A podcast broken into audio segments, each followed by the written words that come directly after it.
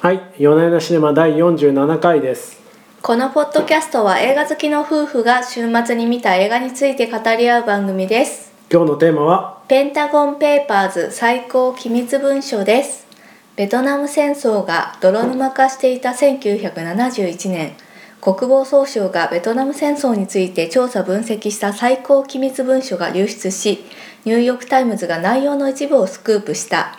ライバル誌に先を越されたワシントン・ポストの編集主幹ベン・ブラッドリーは残りの文章を手に入れ全貌を公表しようと奔走するしかし国家の機密文書を公開した罪で起訴されれば新聞社は存続の危機にさらされる、うんアメリカ主要新聞初の女性発行人である経営者キャサリン・グラハムは会社の存続か報道の自由化の決断を迫られる。うん、メリル・ストリープトム・ハンクスとスティーブン・スピルバーグの奇跡のチームが実現第90回アカデミー賞では作品賞主演女優賞にノミネートされたという争いになっております奇跡のチームってまたなんかすごいですね、持ち上げ方が。はい、まあ、名優現代を代表する名優メリル・ストリープトム・ハンクスが初共演、うん。そしてスピルバーグとメリル・ストリープも実は初のタッグへとということでえで。すね、まあ、この3社、まあ、1人でもお客さんを十分呼べるようなほう3社が揃ったというのはなかなかない作品となっておりますね。。はい、うんうん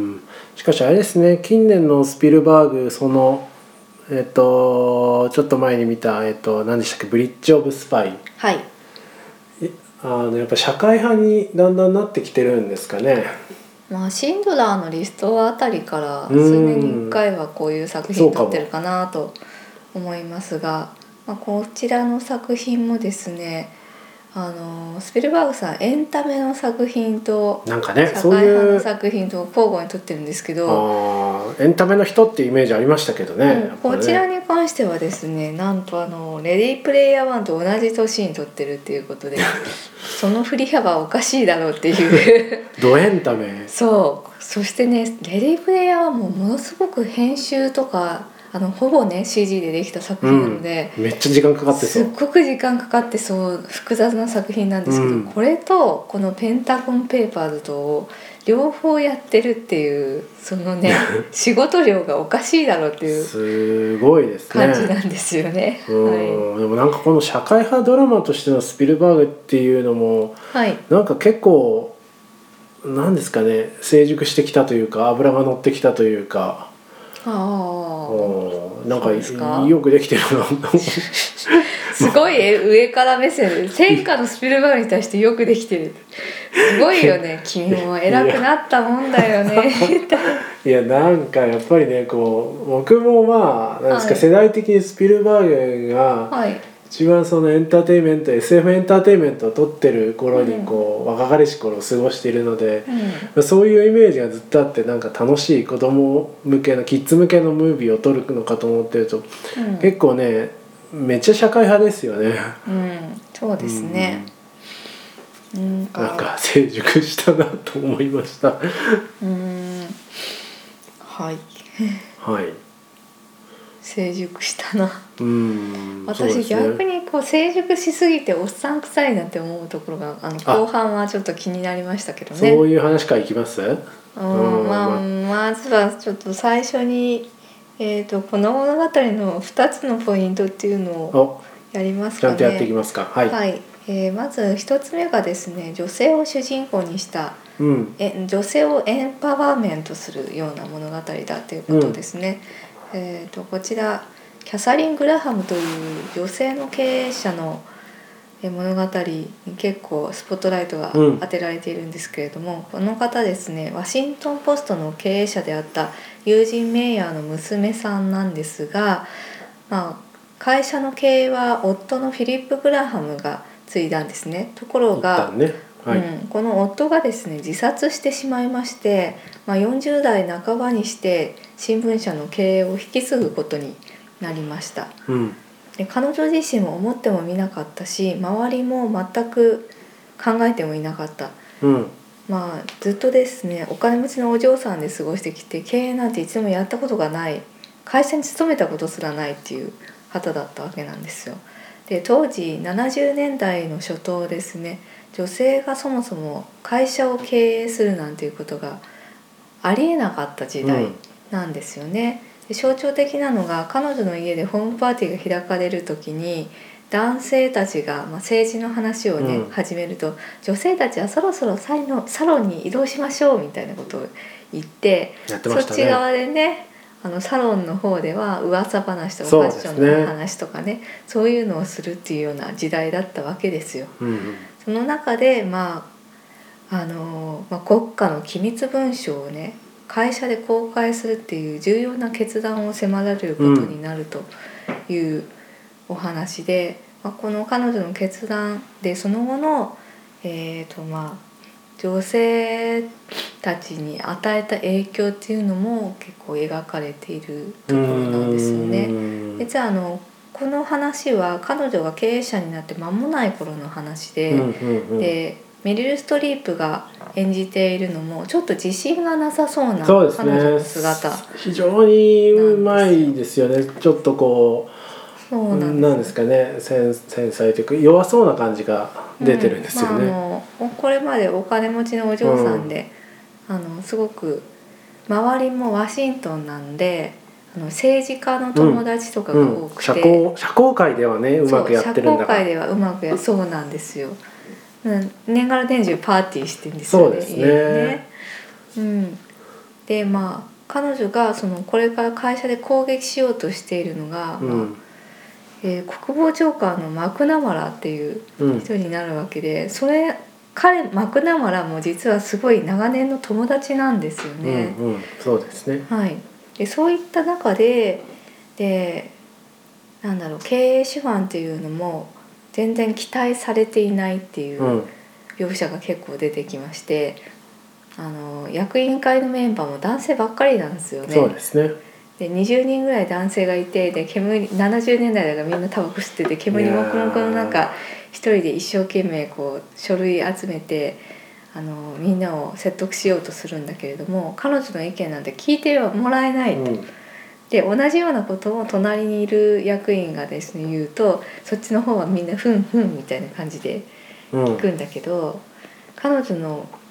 声がそもそもみんなに届かないっていうような描写がいくつか出てきますね。まあ、そういった中で、えー、と彼女がまあその役員たちの意見を振り切って重要な決断をするっていうところが見どころになっております。うんもう一つのポイントいきますか、はい、でもう一つのポイントが現代の物語について現代の物語というところで舞台がまあ71年のニクソン政権の頃なんですけど、うん結構このニクソンさんがやってたことっていうのがですねこのトランプあそういうまたトランプですね、はい、まあ、トランプの話になると思ってましたそうですよねトランプさんが今やってることにまあ非常に似ていると今回トランプがやってた頃ってあからさまにトランプの話ですね今回はい、その自分に不都合なねメディアをあのこいつらはフェイクニュースだみたいなことを言って、ホワイトハウスから締め出したりとか批判をしていたりするわけでであとですねロシアのロシア選挙の時にあのロシアと通じてたんじゃないかという疑惑があって、でまあ、それを捜査してた司法長官をクビにしたりということをやってるんですけどあまあでこの「ペンタゴン・ペーパーズ」で描かれているものちょっとそういうのに似ていてまあのそうですね国家の機密をですね、まあ、公開しているメディアをそのニクソン政権の方ではあのもう差し止めんぞみたいなうん感じで、潰しに行ってますね、はい法廷闘争を仕掛けたりとかしたりですねあとワシントン・ポストっていうのはその大統領の娘の結婚式にあの取材を送り込もうとしたら長女の結婚式でなんか批判的なことを書いたんでうん締め出すぞみたいなことを言われたりとかしてるんですよね。メディアへの圧をかけてますね、はい、でスピルバーグがまあこの映画を、うん、今の時代に撮ろうと思った理由としてやっぱりそのトランプの発言っていうのが、まあ、当時とこう共通していたということなんですようーね。んなのであの、まあ、70年代を描いている物語なんだけれども現代にも通じる物語として見てもらえるので今こそこの物語を出すべきだというふうに感じたというこめっとちゃ社会派ですなんでございねますはい本当長かったですけど、まあ、2つのポイントとしてはこういったところですね、うんいや本当社会派だなと思いましたはいうんそうですねいやでもあれですねなんかこってりこってりというかなんか、うんで気になったところとしてベタベタは、ですねあのねうん後半のそのクライマックスのところまではすごくスピーディーでいやスリリングすごくいですごい映画だと思うんくですよ面白かったんですけどそのね一見落着しましたっていう後の演出がなんかベタベタだまあーみたいなところありましたよね。全体全体的にベタベタなんですけどね全体的にまあ分かりやすいっていう感じではあるんですけどそうそうそのケイが決断をするっていうところを、はいあの電話をして、まあ、うん今までの、まあ、一番頼りにしてる側近と違う意見を、まあ、最終的には決断するんですけど、うんこの時のそのメリル・ストリップのこう表情の演技はまあ非常に繊細うでん迷いが出てていうんいんですが、カメラがズームしていくんですよね。うんうんしなくていいんじゃないか。ああ私でもそこはいいかなとは思ったんですけどなんか一個一個は結構こってりしてんなっていう。そこまではまあいいけどその後そのまああの皆さんもわかるかもしれないですけど裁判に勝ちましたっていうまあ時にねこうその法廷の階段から降りてくる時にわざわざその女性たちが全員でこう刑を見上げているとみたかいなねね。とかとかあれなんですよね。でまた音楽がジョン・ウィリアムズだかみんら。なそうホル巨匠感がね出ちなんゃう。かホホルみたいな音でポヨーみたいおよなみたいなそう物事が平和世界に平和が一見落着しました訪れーたみたいななんかいちいち感動的な音楽とか流してくるんですけどそうなんですよねちょっとねそのあたりがねまあでうんもベタ、現代のセンスとはちょっと違うんじゃないかって思うところはあるんですうけんどちょっとやっぱりこうねスピルバーグとかああいう演出を真似たあの更新がいろいろ出ちゃって、まあ、いわゆるクリシェというんですかもともと斬新だったものが結構陳腐化しちゃってるのかもしれないですよね。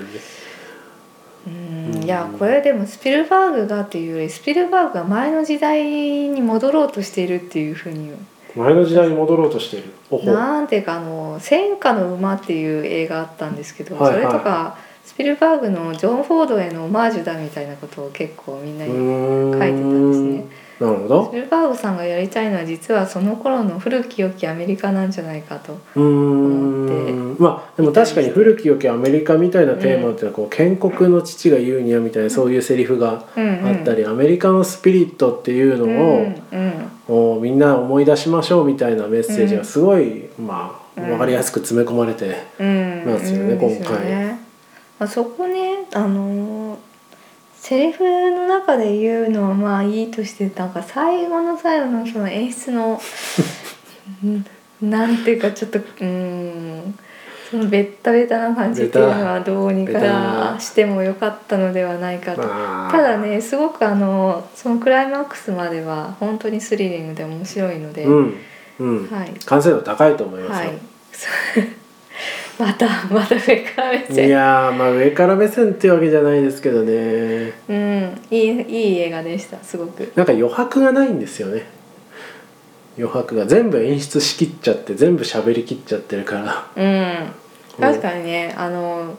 まあ、よく言うと監督のビジョンがとてもはっきりしてる明確なんでもう観客にあの想像させるような余地はないってうんメいッうとセころ、ージここでこういう感情になりましたここは平和が訪れましたみたいな迷そっうてます葛藤を乗り越えましたみもたういなはなんかねそうなんですよっきりしてるそう読み取りにこう不安がある要素っていうのは全くないっていうないないですねところはありますね。その分こう、うん、そうですねこう受け手側にの余白がないのかもしれないですよね、うん、そうですね。まあいいんじゃないですか明快でね。いいと思います。明快ではいいいと思いますはい。はい、うん、その他ポイント気になったポイントとか言っておきたいこととかありますかうん。まあまずこのペンタゴンペーパーズのうんあの話が終わった後にですねウォーターゲート事件のああ最後、はいウォーターゲート事件のその予兆みたいなのを出して終わりますね、こ終のわるん辺ですけどでウォーターゲート事件といえばですね「大統領の陰謀」っていう映画がありまして、うん大昔にダスティン・ホフマンとロバート・レッドフォードが出てるやつ、うんうんうんうんでこれがあのワシントン・ポストの2人の記者があのウォーターゲート事件を発端にしてあのニクソン政権がやっていたライバル潰しの陰謀であるとか、何でしたっけま盗聴盗聴あ、そうそう民主党あのニクソンは共和党ででうんライバルがまあうんうん民主党なんですけうんうど、その民主党の本部に盗聴器を仕掛けるっていう。うことをまあその大統領の部下たちの息がかかった人たちがやっていたといううんことでで、まあ、事件の発覚後にですねその捜査妨害みたいなのとかもみ消しみたいなのにホワイトチうョんハウスが直接関わっていたんじゃないかという疑惑がありましてでまあその記者がちょっとずつちょっとずつその事件の真相にピースを拾い集めて事件の真相に近づいていくっていううんお話なんですね。でこのウォーターゲート事件の前触れだったんだよっていうのが最後に分かるようになっていて。ウォーターゲートビルに入っていきそまうすなもんんですねでこのワシントン・ポストってこのウォーターゲート事件の報道で一躍すごくあしゃあーの全世界的に知られるようになった、なるほどはいでまあ、この新聞社としての名声を高めたっ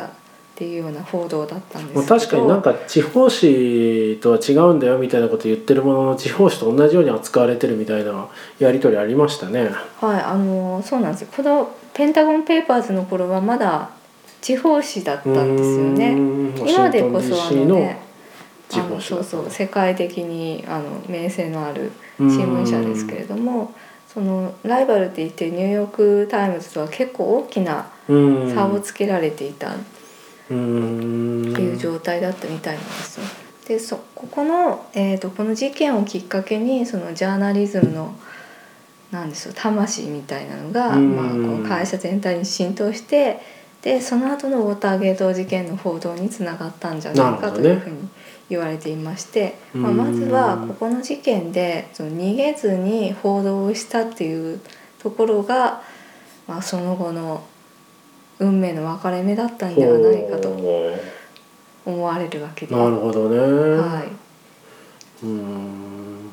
でもそのくらいその新聞というものの報道がなんていうか影響力があったんでしょうね当時は。まあね今はねもう新聞よりもテレビの方がね強いかなって思思いますね,、そして今はまあソーシャルメディアの時代でもあるとので、かねまさにフェイクニュースがねまあそうですねフェイスブック上行き交って、そうですみねんななんか自分の知りたいことだけ自分が信じていることだけをネットで拡散して、うんさもそれが本当のことかのように拡大していってしまうっていうようなうんニュースの怖さっていうのが現代はありますよね。まあなんかこうちょっとだんだん本筋が出てきます外れてきますけど、こううんこの映画見てて思ったのはやっぱ新聞というの、そのシステムというかエコシステムっていうのは本当にすごいなと思いまして。うん、その朝までにこう臨転機を回してあれだけ吸って全国にね届けて、うん、うん、ものすごい人手がかかる本当ですよね。毎日活字を組むそれはさ組むっていうそうそうそう活活版印刷っていうんですか ねあの活字組む機械大変だなみたそいりなゃそりゃそうなんですだけど改めて見るといや活字を組んで印刷して折ってって結構すごいなってそういや70年代ってみんなよく頑張ってたなって思って まあその前は手書きだったのかもしれないですけどまずまあねタイプライターで打ってるからさ間違えらんないじゃないでテーすかプ。ライターで打って構成が後してでねかそう遂行してち活字を組んでょっとあこことここの文言入れ替えてみたいなのできなかったりするから一発勝負ですね、そうよくやってたよねって思 ってと思 ってそうですねはい今はだから何でもかんでもコンピューターがあって本当良かったなって思よいかましったまあそのなんていうんですかね情報流通のコストはもうめちゃくちゃ下がったっていうのは間違いないでたいしょうやね。だからみんながなんかその余計なことに時間をとらまあわれずね、だかねら職人芸が至る所にあってであるっていうのは確かにね、まあ、うん余計っちゃ余計なんですよね伝えたいことは多分本当はニュースとかメッセージですからねうんうんうんうんんだから70年代の新聞業界大変だったね って感じがしましたまあそうですねまあでもちょっと監督さんが伝えたいこととしてはやっぱりそのジャーナリズムの火を捨ててはいけないってまあことそうですねそれは消そしうでてすねはいけないジャーナリズムの火を消してはいけないそれこそが民主主義なんだっていう、うんそうですそうねアメリカの憲法の第1条にそうですあのね報道言論の自由っていうのが民民衆の第ため1にあ条るとのそう冒頭に書かれてるこれ政府このそためにあがるのではなくこれこそがアメリカの基盤なんだっていうのをですねスピルバーグさんは言いたかったみたいで、うんまあ、なんでトラン プスピルバーグさにんを言いたかったみたい トランプになんかゴニョゴニョ言われてもみんなひるむな と、ね、日本のメディアもねこうちょっと政権の顔色を疑っけ伺ってちょっと批判とかをね恐れてしまっているようなところはありますけどあかんとそれじゃそう全世界的にあかんとうんみんなひるまずジャーナリズムを追求していっていただきたいまあそういう考えるきっかけになるという意味で非常に良い映画ですねそうですねうんうんうんその他ありますかポイント、ポイントうん、トム・ハンクスどうでしたかトム・ハンクスなんかもう毎回トム・ハンクスだなってこういううん、トム・ハンクスなんとスピルバーグ映画5作目ということでですなんねか大体こういう真面目なこう正義感なやつなやんってかね大体いつも似たような役だったりとかして 立派な立派な人とい立え ば派なリーダーの役だったりするんですよねそうそうそうで私その大統領の陰謀をこの後も見てみたんですけど、はいやっはぱそこで演じられているですねベン・ブラッドリーと比べるとやっぱりちょっとなーっていうところがい、あります何がちょっとなんですかどう違うんですかなんかねそのまあ脚本の違いもあると思うんですけど、うん大統領の陰謀の方ではすごくちょっと寡黙で、へえうん、ただ決めるところはビシッと決めるみたいへなえいいリーダーな感じしたんですよやっぱトム・ハンクスは喋りすぎなんじゃないですかね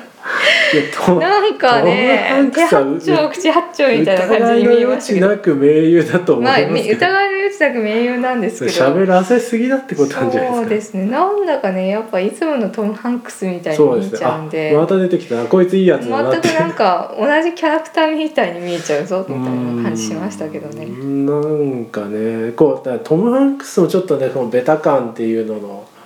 なんんかいね一員になってる感じはしますけどね、もううんそうですねうん、あ名優ですけど盟ね 友盟友ですよ名優ですけどもうちょっと寡黙なトム・ハンクスとかを見たいですねうんいつからこうなっちゃったんですかねもともとさコメディ俳優ああもうビッグとかねビッグとかの時はそうでそうこスプラッシュとかねうそうそうそうそうでコメディとその真面目なののミックスがはいフォレスト・ガンプとかですごく良かったはうんずが、うん今や本当にいい人本当にいい人そうねなんかアメリカの正義みたいになってきちゃったそんな感じになっちゃねって、はい、もうちょっと不真面面目なねもうちょっとね叫びたりのアルチ男とか演じてほしいですよね。の方がいいんじゃないですかねちょっとねイメージが固定化しちゃってんじゃないですうんですかねはいそそうですね。と思ったりもしましたスピルバーグ次は何何撮ってるとかってもう出てるんですかあーわからない次どっちで来ますかどうだろねそのエンタメスピルバーグで来るかそれとももう、まあ、社会派スキルスピルバーグで来るかうなへえこれ全然今調べなくてもいいですよあそうよ、はい 調べちゃったね、うんそうかスピルバーグ何してんだろうでもスピルバーグも結構お年ですからおいねくつなんですか、 70は超えてんじゃなうーいのんなるほどね IMDB で調べようとしたんですけどあまりにも長くてです いろいろやってんまあいろいろやな、っこてのる人いろいろやってるんだよあなーあ次はインディアナ・ジョーンズプロジェクトをやってへーるみたいですねあそうなんだうーんやっぱでもそういうそういうのもやり続けるんですねあなんか「ウエスト・サイド・ストーリー」って書いてあるなプリプロダクションに入ってるへへええウエスト・サイド・ストーリーのリメイクをやるみたいですかうーねんへえそうなんだなんかもうすごい出来が良さそうですよ ねそうですねそつなくやってくれるんじゃないですかねはあはあはあはあそうだったのかはいこんなとこですかそうでねすかねはいまあ、なんで2週連続ベトナム関連を見て、そうですねアメリカの歴史に対しての認識が深まりましたうーねんでもこうあれですねそのやっぱベトナム戦争とかあとあれですね女性というテーマもこのポッドキャストでも何度も取り上げてると思うんですけうど、んうんなんかアメリカ全体のなんていうんですかね課題感みたいなのがやっぱ強いのかもしれないですよね。まあまさにそうだと思いますねあの MeToo 運動とか起こって、うーん女性たちをガラスの天井を突き破れっていうようなとかねメッセージがねすごくところどころの映画に出てきてるかなっていまだに強いんだなっていう今だからこそなのかもしれないけれども、うんその女性の話としては、うんうんとしては。まああの冗談ですけどそのキャサリン・グラハムさんがそのウォーターゲート事件で、まあ、フォストを、まあ、一流死にうんうんしまして、まあ彼女その女性経営者としてもやっぱりすごく多大なる影響を与えてうんそれがまあ女性たちの地位向上にも貢献したっていうところがあって彼女の物語を今やるっていうことにうんあの制作人とか、えー、と脚本家とかですね、うんうん結構女性のスタッフたちもあの彼女の人生に共鳴してこの物語を作ったとうーんいうことでございます。はいじゃあ今のうまく言えたかな今 のうまく言えたも言えました大大丈夫丈夫でですすかはい、はい、じゃあ今週はこんなところですかねありがとうございました。ありがとうございました